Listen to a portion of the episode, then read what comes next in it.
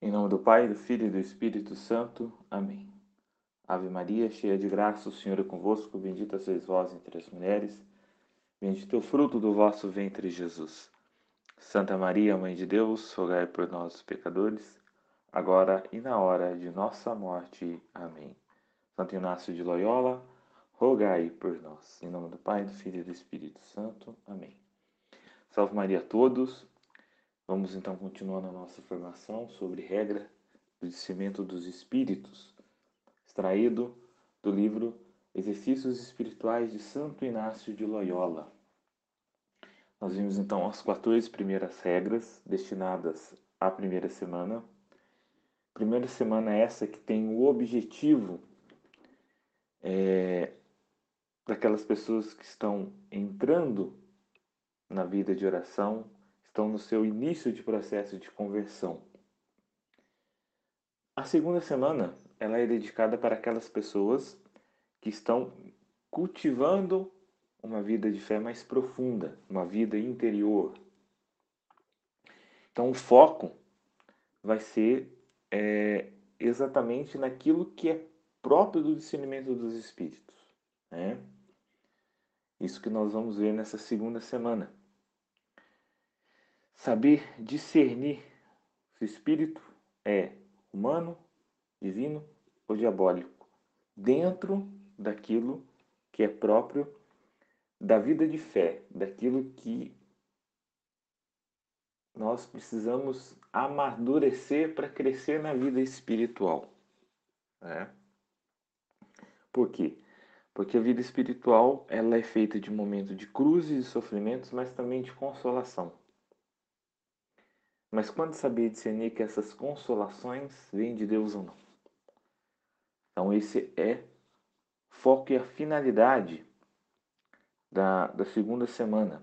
Né? São oito regras né, para essa segunda semana. Tentaremos ver hoje as quatro primeiras. Né? Só que às vezes a gente não consegue por se tratar de um assunto que precisa ser muito bem desenvolvido em cada regra, né? Mas avancemos. Esta, então, é a primeira regra da segunda semana. Então vamos lá. É próprio de Deus e os seus anjos dar verdadeira alegria e gozo espiritual, tirando toda tristeza e perturbação induzidas pelo inimigo. É próprio do mau espírito combater essa alegria com razões aparentes, sutilezas e frequentes ilusões. Então, vejamos. É, é próprio do Espírito Divino termos alegria e gozo espiritual.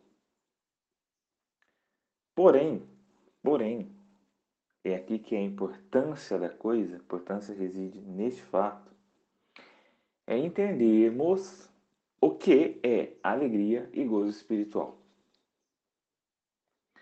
Por que, que eu digo isso? Porque muitas pessoas de hoje, elas é, têm a sua fé, a sua vida de fé, baseada naquilo que ela sente. Vou dar um exemplo. Uma pessoa que vai no espiritismo, que vai na Umbanda. Se você diz a ela, olha, isso é errado, é contra a fé católica, ela vai dizer, mas lá eu me sinto bem. Lá eu tenho paz. Lá eu me sinto feliz. Então nós estamos diante de um problema. Ao que parece ser contraditório o que o próprio Santo Inácio nos coloca aqui. Mas qual é a dificuldade da coisa? A dificuldade da coisa é nós não entendermos o que é verdadeira alegria e o que é gozo espiritual. Porque o demônio também, e o próprio Inácio, então, ele, na segunda parte da regra, ele vai dizer: é próprio do mau espírito combater essa alegria com razões aparentes, sutileza e frequentes ilusões. Ou seja, o demônio ele dá uma ilusão de que eu estou me sentindo bem, eu estou feliz lá no Espiritismo, lá na Umbanda ou é, em qualquer outra seita. Ponto. Né? Então, é, que, que precisa ser então aqui o nosso discernimento? O que, que é verdadeira alegria e gozo espiritual? É aqui que nós precisamos então nos aprofundar. Veja, nós podemos estar passando por um momento terrivelmente complicado um momento de cruz. Um momento que nós precisamos então dobrar os nossos joelhos, estar em oração, porque é um momento difícil, é um momento de doença, é um momento de perda, é um momento de dificuldade. Porque todos nós temos momentos assim. E isso é a marca registrada da vida do cristão, a cruz, o sofrimento. Aceitando isso com amor. Ponto.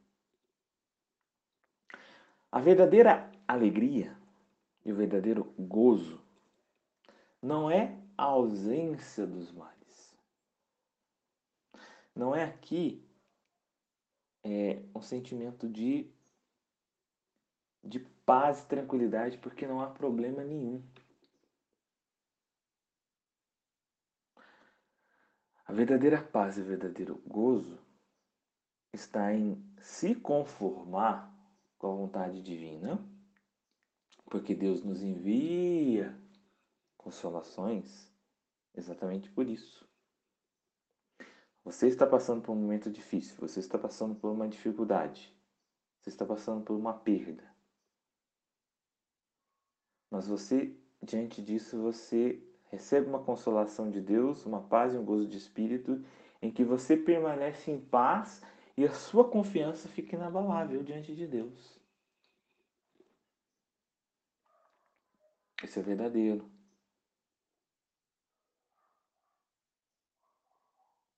É aqui que é a verdadeira alegria, verdadeiro gozo espiritual.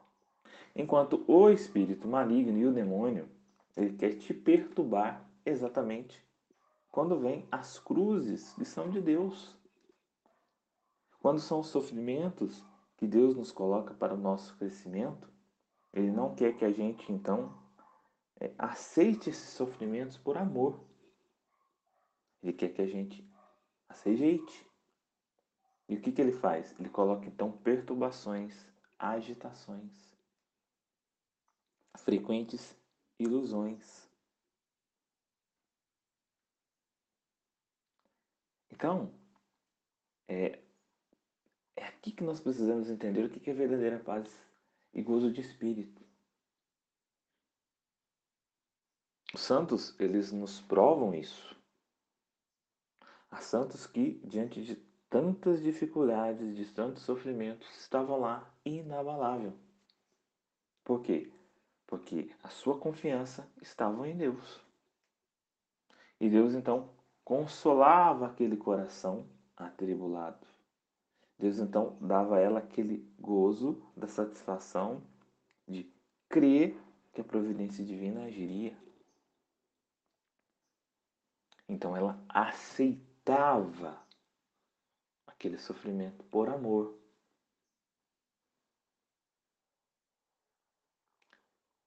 Então, o sentimento nosso, né, e aqui eu estou falando de sentimento nosso, sentimento puramente espírito humano. É lógico que o espírito diabólico ele pode produzir. E ele vai produzir usando justamente a nossa humanidade.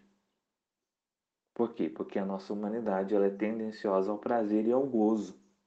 Ela rejeita o sofrimento. Ela não quer o sofrimento. Ela quer o quê? O gozo, a paz e o sossego. Então o demônio ele pode produzir isso na nossa alma. Quando você vai lá então, no espiritismo, você perde alguém que você ama muito. Você está passando por um momento de dor, de sofrimento. Deus pode enviar a você uma consolação, confortando o seu coração, sabendo que aquela alma teve o seu repouso, teve seu descanso e agora está na presença de Deus. É um conforto. Você, né, sossega a sua alma. O demônio não. O demônio ele vai te perturbar. Ele vai fazer com que você duvide de Deus, que você tenha raiva de Deus. E depois a frequente ilusão. Ele vai fazer com que você então procure o seu conforto indo até o Espiritismo. Você vai lá no Espiritismo e aí, né, os demônios manipuladores vão fingir que é aquela alma querida que você perdeu. E aquilo vai te trazer um conforto, um alento. Mas não é um alento e um conforto que vem de Deus. Por, então, ele não será duradouro. Ele não vai ser duradouro. Vai ser um conforto aparente, vai ser um conforto de momento, você vai satisfazer com aquilo, porque é o teu sentimento, não é a tua fé. E aí o que, que vai acontecer? Você vai ter, né? Você vai conversar de novo com aquela alma querida, né? É, o que, que vai acontecer? Você vai voltar para casa, vai ter aquela alegria, vai ter aquele conforto, mas vai passar. Vai passar. E o que, que vai ficar de novo? Vai ficar aquele vazio. E o que, que você vai fazer de novo? Você vai lá novamente no Espiritismo para tentar se confortar, para tentar se sentir melhor, se sentir bem. Ah, eu sou bem. Então, essa é a tática do demônio. Deus não vai tirar a cruz das nossas vidas. Ele vai nos dar força para carregá-la. Se nós acharmos que paz e gozo de espírito não vai ter problema nenhum, e achar que nós só vamos ter paz e gozo de espírito quando não tivermos problema nenhum, estamos redondamente enganados. Não vai. Né? É... Então nós precisamos ser menos sentimentalistas. A nossa fé não se guia pelo sentimento. Por quê? Porque o nosso sentimento ele é muitas vezes ambíguo. Nosso sentimento é muitas vezes volátil. Um dia nós amanhecemos bem, outro dia nós amanhecemos mal. Um dia amanhecemos dispostos, outro dia nós amanhecemos indispostos. É normal nosso. Às vezes você tem dia que você se sente bem, tem dia que você se sente mal. Por isso, o sentimento não pode ser critério de averiguação e de verdade das coisas. Porque as pessoas de hoje, infelizmente, elas baseiam naquilo que ela sente. E sentimento passa. Sentimento passa. Maldito o homem que confia no próprio homem, ou seja, maldito o homem que confia nessa ambiguidade que é o ser humano. Quantas vezes eu e você nós encontramos pessoas que um dia vai, encontra na rua, conversa, fala, brinca, ri, no outro dia a pessoa está carrancuda. Por quê? Porque nós somos assim. Se nós quisermos então basear nossa fé no que a gente sente, nós vamos ser folhas de bananeira, aonde o vento vai levar para qualquer lado. É aqui que está o problema da coisa. Então, o verdadeiro gozo que Santo Inácio nos diz, a verdadeira paz da alma é esse conforto de Deus. E a diferença dele para o conforto diabólico reside exatamente um é duradouro, o outro não, o outro é enganoso. O outro quer causar em nós um vício sentimental quer causar em nós um vício dependente daquilo. E nós vamos tentar ficar reproduzindo essas coisas. Segunda regra: somente Deus pode atuar na pessoa humana sem nenhum sentimento ou pensamento prévio. Isto é, sem causa precedente. Explico. Só Deus tem acesso à nossa vontade. O anjo da guarda não tem acesso à nossa vontade. Nossa Senhora não tem acesso à nossa vontade. Os santos não têm acesso à nossa vontade. O demônio, Lúcifer, não tem acesso à nossa vontade. Somente Deus tem acesso à nossa vontade. E é na nossa vontade que lá reside o livre-arbítrio. Continuando. Se, pois, perceba em mim uma consolação sem causa precedente, esta não poderá ser uma consolação enganosa sob aparência de bem. Posso acolher os pensamentos que dela brotam como atrações, emoções vindas de Deus. Veja que interessante. É... E aqui Santo Inácio explica outra coisa importantíssima. Vejam, somente Deus pode fazer milagres, verdadeiros milagres sem causa precedente. Tá aí uma outra coisa que nós precisamos entender. Definição de milagre. O que é um milagre? Um milagre é uma intervenção direta de Deus. Uma intervenção direta. É Deus atuando ali diretamente. Mas Deus pode atuar de outra forma? Sim, Deus pode atuar de uma outra forma. Deus pode atuar através dos anjos. Por quê?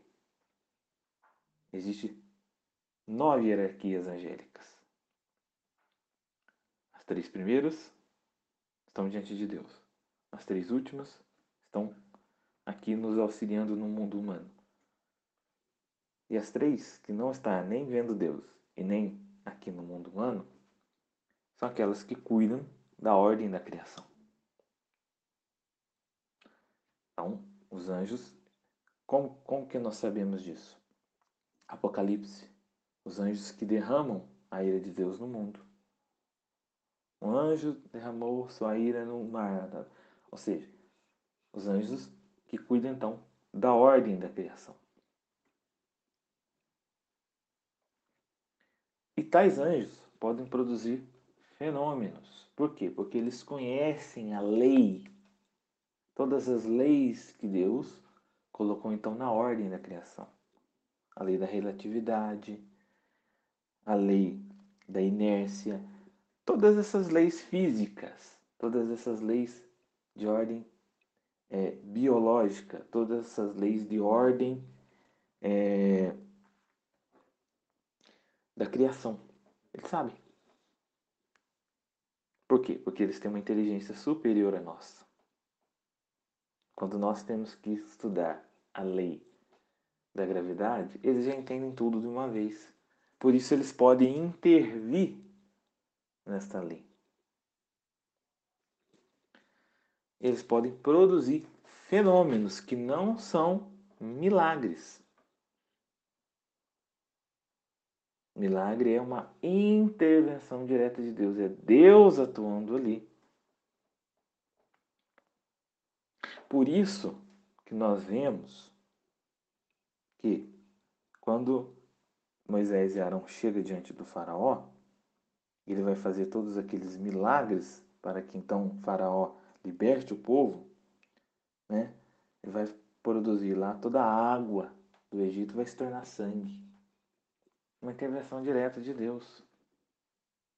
Por que, que o faraó ele se recusava? Porque ele via tais fenômenos, tais fenômenos serem produzidos então pelos demônios, aos quais os sacerdotes egípcios dessas falsas divindades, que nada mais eram que demônios, também produziam lá coisas semelhantes. É aqui o ponto da coisa. Isso nós precisamos entender muito bem. Demônios também pode produzir cura. Como que eu sei? O que vocês acham que são essas cirurgias espíritas?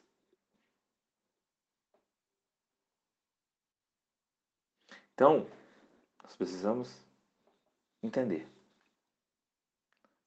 Os verdadeiros milagres, uma intervenção direta de Deus, de fenômenos produzidos por entidades angélicas. O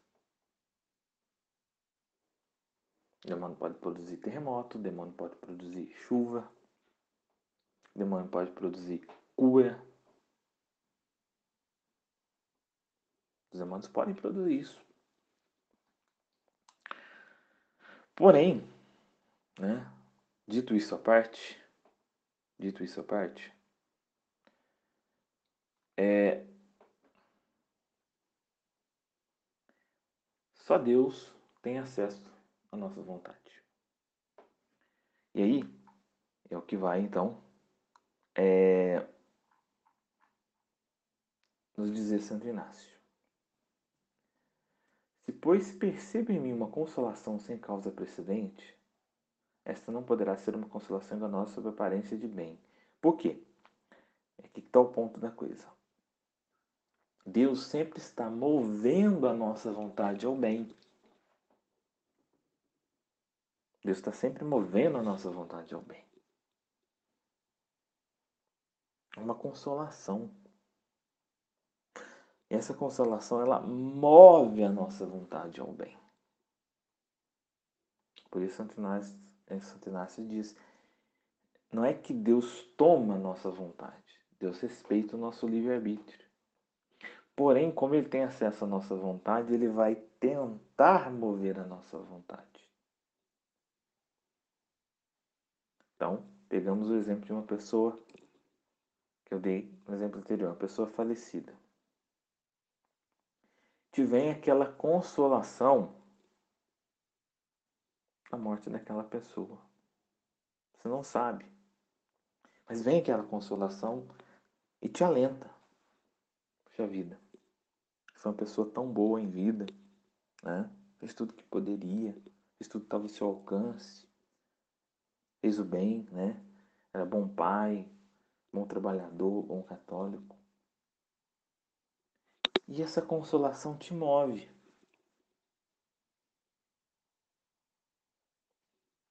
Dando um exemplo. Você doar os órgãos.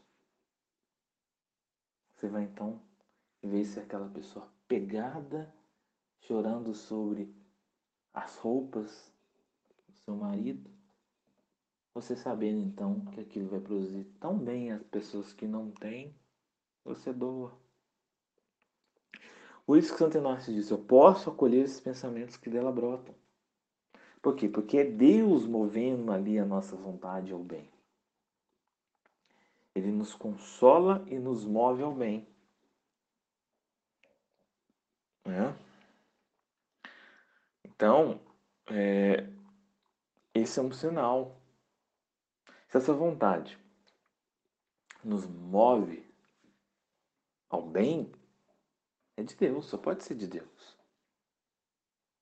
Não é? Porque uma consolação que não vem de Deus, ela vai fazer que nós nos fechemos em nós mesmos. Enquanto a consolação que vem de Deus, ela nos move ao bem. Quantas e quantas pessoas, e, por brigas familiares, se fecham em si mesmas, né? A pessoa tem uma consolação. Ah, a pessoa deixou uma herança enorme. Nossa, que consolação que eu vou ter. Não vou precisar mais trabalhar. Isso não é consolação que vem de Deus. Não é uma consolação que provém do Espírito Divino. É? É... Então, é... esse é critério. A consolação que vem de Deus, que atua nessa nossa vontade para fazer o bem. enquanto uma consolação aparentemente né, humana, né, como eu dei o exemplo agora do da herança, né? Nossa, deixou milhões na conta. Tem uma, tem uma consolação. É diabólica? Não. É divina? Não. Uma consolação puramente humana da minha avareza. Ponto. Uma consolação diabólica. Né? Opa, tem uma herança enorme. Que bom. Eu não vou dividir para ninguém. Pode vir na justiça, brigar, né? É meu por direito. Com tua consolação boa que vem de Deus, ela nos move, move a nossa vontade ao bem. Que bom. Vou poder né, continuar o legado dessa pessoa, né, é, fazendo bem com o dinheiro que ele deixou. Né? É...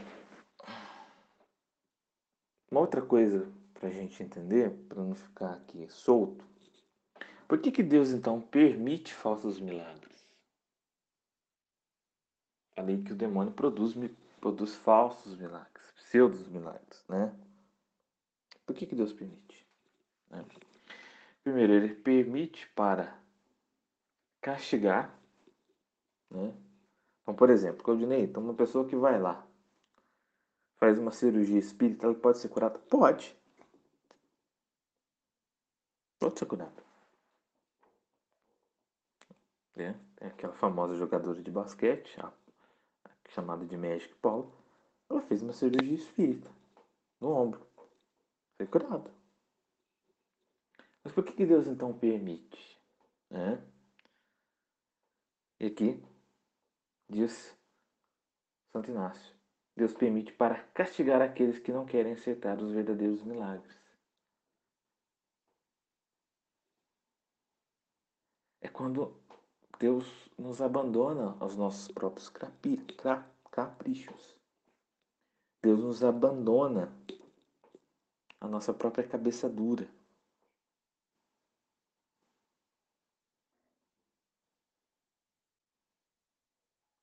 Quando Deus deixa que nós tenhamos consequência dos nossos próprios atos.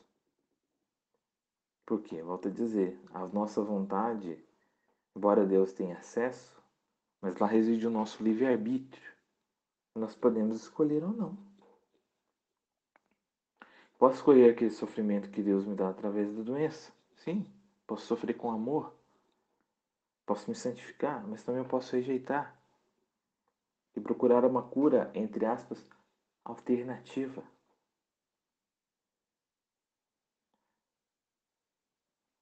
E aí Deus permite. Né? Deus permitiu que o faraó endurecesse o coração. Deus permitiu que Saul endurecesse o coração. Esse é o nosso, esse é o nosso pior castigo. Quando Deus deixa que nós tomamos consequências dos nossos próprios erros. Continuando. Terceira regra. Como causa precedente, tanto o bom anjo quanto o mau anjo podem consolar. Ponto. Mas para fim opostos. O bom anjo para proveito da alma, para que cresça e suba de bem para melhor. O mau anjo para o contrário, posteriormente para induzi-la à sua intenção danosa e malícia. Ou seja, é, o bom anjo ele vai nos corrigir. E uma correção que vai nos produzir consolo. O mau anjo produz uma consolação para que continuemos no erro no pecado. Isso daqui nós temos que tomar muito cuidado. Dando um exemplo, que eu vi acontecer. É... Um casal que então é, a mulher estava tendo um relacionamento extraconjugal. extraconjugal. O bom anjo, o bom anjo, vai dizer Santo Inácio, ele mostraria o nosso pecado, jogaria o nosso pecado na cara. Faria-nos com que ele iluminaria a nossa inteligência, mostrando o erro. Mas como eu disse, ele não tem acesso à nossa vontade, porque ele ilumina a nossa inteligência para então com que a nossa vontade esteja suscetível aqui. Mas nós ainda temos livre-arbítrio, podemos aceitar e rejeitar. Bom anjo, então, ele mostra o pecado, mostra o nosso erro. Porém, para nos consolar, ele nos lembra da misericórdia divina e nos mostra a confissão. O mau anjo, o mau anjo, ele vai então trazer um consolo. A mulher está tendo uma relação extraconjugal. Ele se apaixona por ela. Ele tem então um consolo de que sabe que ela ama ele e ela vai largar do marido para ficar com ele. O demônio pode consolá-lo, o mau anjo pode consolá-lo nisso. Pode dar a ele esse consolo. Poxa vida, ela me ama. E você feliz com ela. Ele induz o pecado, a malícia, a continuar no erro. Né? Então, é, por isso volto a dizer, gente, volto a dizer mais uma vez a importância daqui. Sentimento não é critério de verdade. Essa regra deixa estritamente explícita para nós. Se nós muitas vezes nos guiar pelo que a gente sente, quantos pecados você comete e eu cometo? Por isso, sentir não é critério. Ah, estou sentindo que é, eu amo tal pessoa. E eu me sinto bem com ela. Eu me sinto feliz com ela. Eu me sinto realizado. Eu sou uma pessoa melhor ao lado dela. É de Deus? Não. Por quê? Porque ela é uma pessoa casada.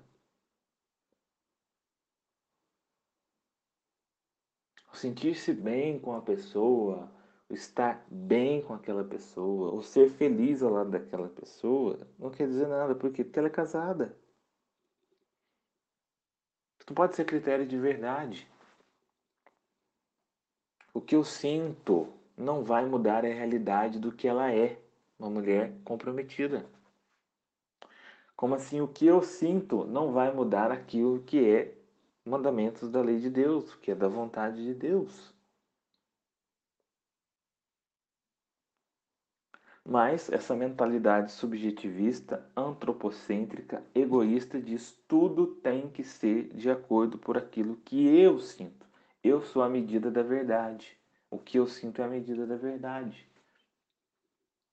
Estou batendo nessa tecla porque isso é muito importante, gente importantíssimo para o nosso crescimento e vida espiritual.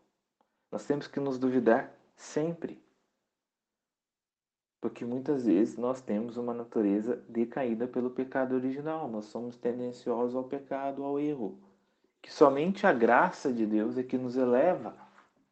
Somente a graça de Deus é que nos livra desse egoísmo que nós temos dentro de nós.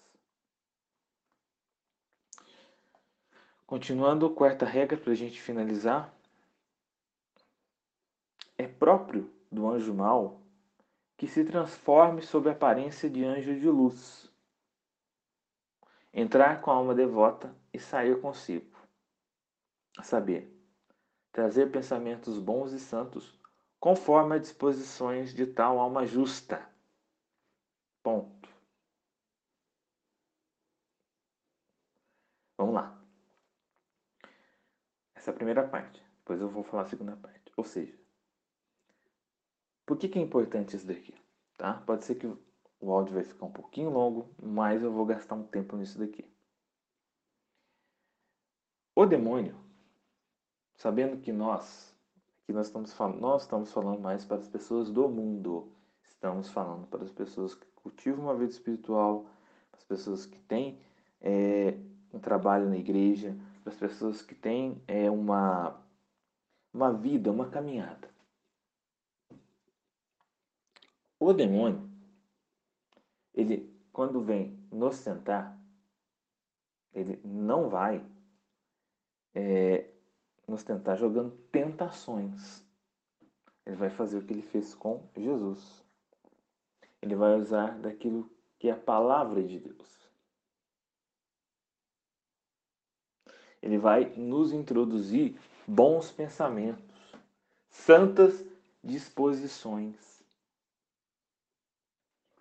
E aí a segunda parte. Pouco a pouco, procurar impelir essa alma a seus enganos ocultos e perversas intenções. Por quê? Porque o demônio ele é paciente. O demônio pode gastar um ano inteiro para tentar te derrubar. Ele tem paciência. E como que ele vai fazer isso? Vamos dar exemplos claros, claros, né? palpáveis para vocês entenderem. Vamos supor, uma pessoa precisa dirigir. Ela vai sair de viagem amanhã, 4 horas da manhã. O que, que ele precisa? Ele precisa então descansar, dormir bem e dormir cedo. Sete e meia, oito horas ele tem que estar na cama. Correto? Porém, vem uma inspiração para ele, vem um bom pensamento para ele que faça vigília até uma hora da manhã. Faça vigília. Vigília é uma coisa boa de se fazer. Podemos então fazer uma hora santa, reparar o Sagrado Coração de Jesus. É de Deus? Não. É isso que Santo Inácio vem nos dizer. O demônio se transforma em anjo de luz, querendo então é, mover a nossa vontade com falsas disposições, com falsos bons pensamentos. Por quê? Porque amanhã eu preciso sair 4 horas da manhã. Eu não posso fazer meu dia até uma hora da manhã.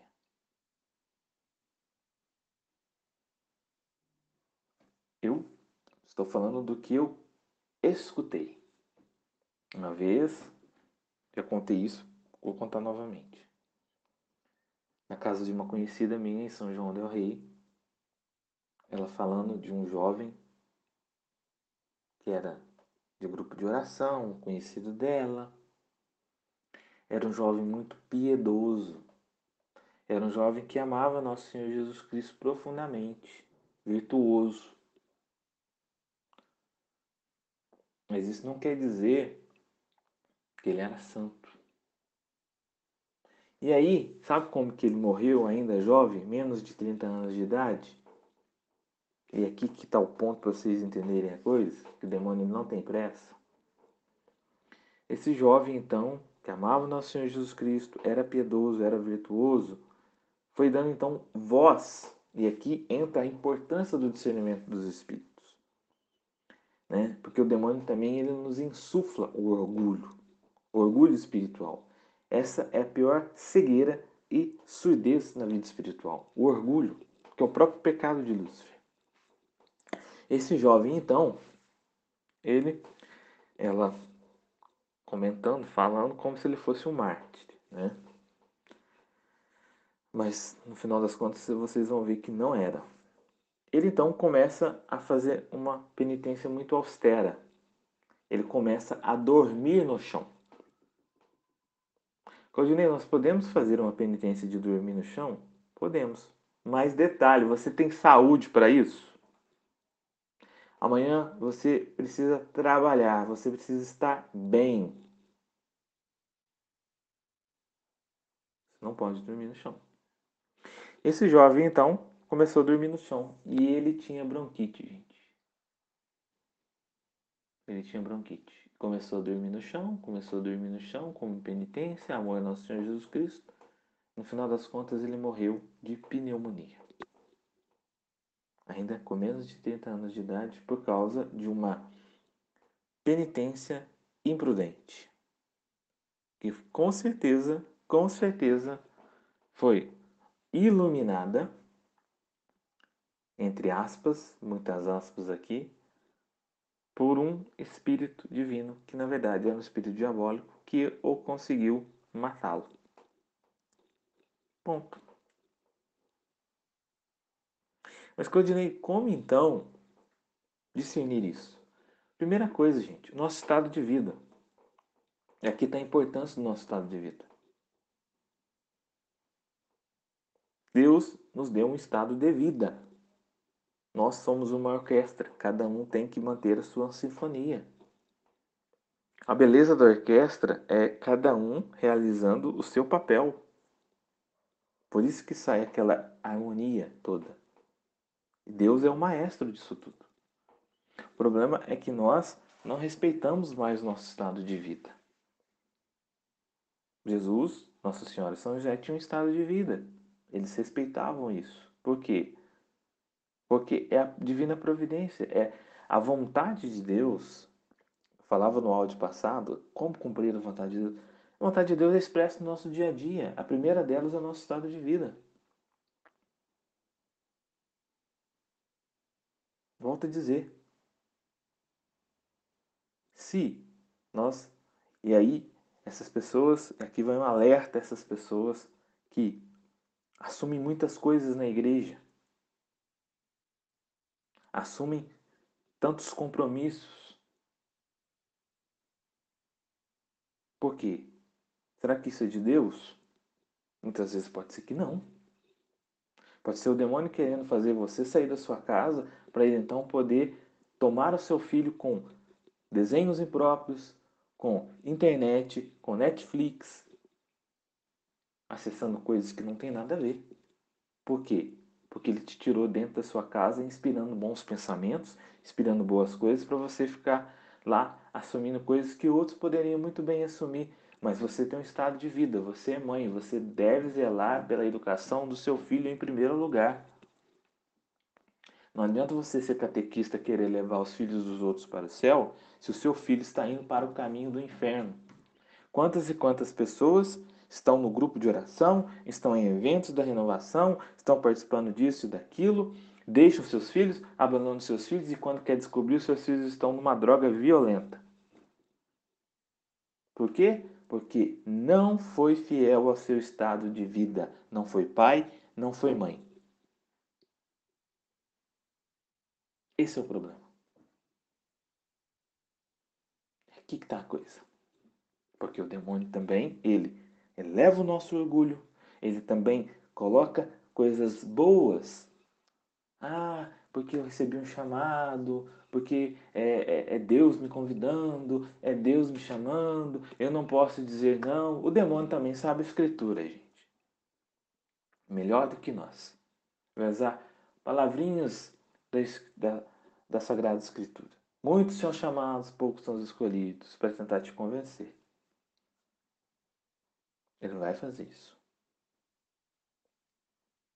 O demônio, ele, ele é oculto. E aquele famoso ditado: nem tudo que reluz é ouro. Então, para destruir toda essa falácia demoníaca, estado de vida, nós devemos cumprir nosso estado de vida trazendo para a minha realidade, Claudinei, para sua realidade. Eu trabalho, vem uma inspiração. Deixa o teu trabalho agora e vai lá na igreja para rezar é, para uma alma que está em agonia. É de Deus? Não, não é de Deus. Eu posso rezar lá no meu trabalho, posso levar a minha mente a Deus no meu trabalho. Eu não preciso sair do meu trabalho para ir lá na igreja, porque se eu fizer isso, estarei pecando por omissão. O demônio, ele coloca essas coisas para irmos contra os mandamentos de Deus, os mandamentos da igreja, nosso estado de vida. Então, é importantíssimo nós sabermos isso. É uma pessoa que é estudante tem que estudar para passar no vestibular, tem que estudar para suas provas, está estudando para concurso. Vem aquela inspiração. Amanhã é dia de prova, tem que acordar cedo. Vem inspiração.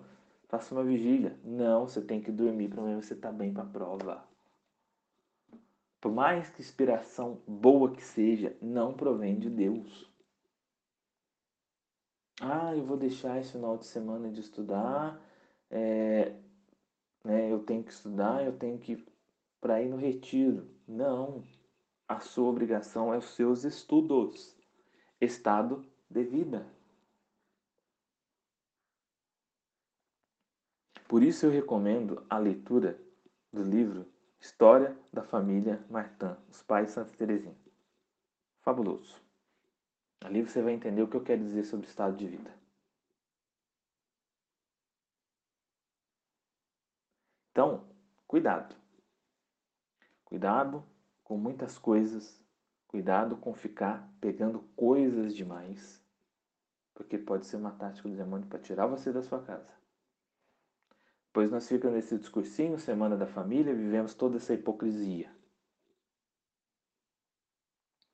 É texto dos homens, é texto das mulheres, é grupo de oração. Quando que a família unida vai rezar? Se o demônio está conseguindo fragmentar tudo. Não se tem mais uma família rezando unida em casa. Por quê? Porque segundo é o texto dos homens, terça-feira é o texto das mulheres. Passa, aí depois é o filho que está em casa porque é grupo de oração. Mas quando que vocês vão rezar unidos em casa? Quando que vocês vão rezar enquanto família? Será que não é hora de termos uma dosagem aqui? Não estou pedindo para abandonar, não é isso. Não é isso. Estou pedindo para colocar a prioridade ao nosso estado de vida. Primeiro, vocês são uma família. Primeira igreja doméstica, a família. Depois nós ficamos com esse discurso todo, com essa hipocrisia toda de semana da família. Mas se a família não reza unida, que vocação que é essa? Então, o demônio também nos leva a esse ativismo. Ele quer nos levar a esse ativismo. Né? Que as pessoas sumir. Então, meus caros, rezemos. Rezemos, peçamos a Deus, tá? Peçamos a Deus que Nossa Senhora, o nosso anjo da guarda, nos ilumine. Saibamos discernir todas essas tramas diabólicas. Né? Desculpem por um áudio ter saído um pouco maior, mas são coisas que se fazem necessárias. Amém? Então nós concluímos essa formação em nome de Deus que é Pai, Filho e Espírito Santo.